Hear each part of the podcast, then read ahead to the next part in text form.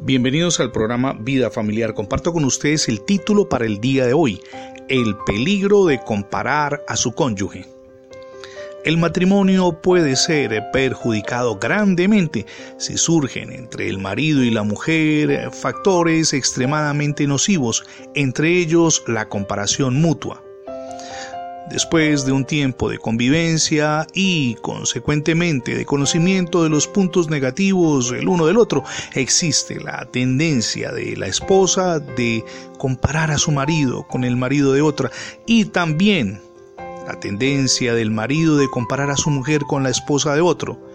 En cuanto a la manera de vestir, de hablar, de organizar la casa, de cuidar los hijos, es decir, del manejo general al interior del hogar. Puede ser que durante el noviazgo se hubieran pensado y prometido amar siempre, aceptando sus errores.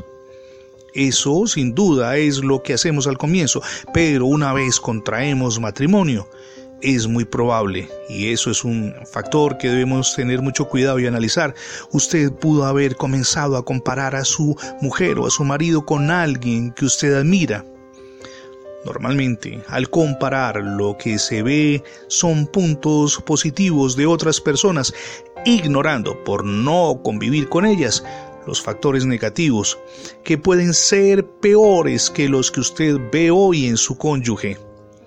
Aunque muchos no lo perciban así, hacer comparaciones tiene un origen maligno y por supuesto genera como resultado la separación hay dos textos que me permito compartir con usted. El primero de ellos está en Efesios 5:22, donde dice Pablo, las, las casadas estén sujetas a sus maridos.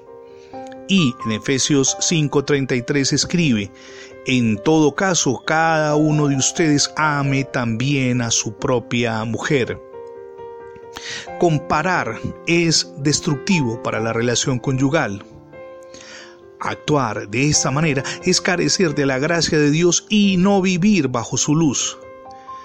Si deseamos tener un hogar donde prevalezca el amor, no debemos comparar nuestra esposa con otras mujeres y tampoco la esposa debe comparar al marido con otros hombres.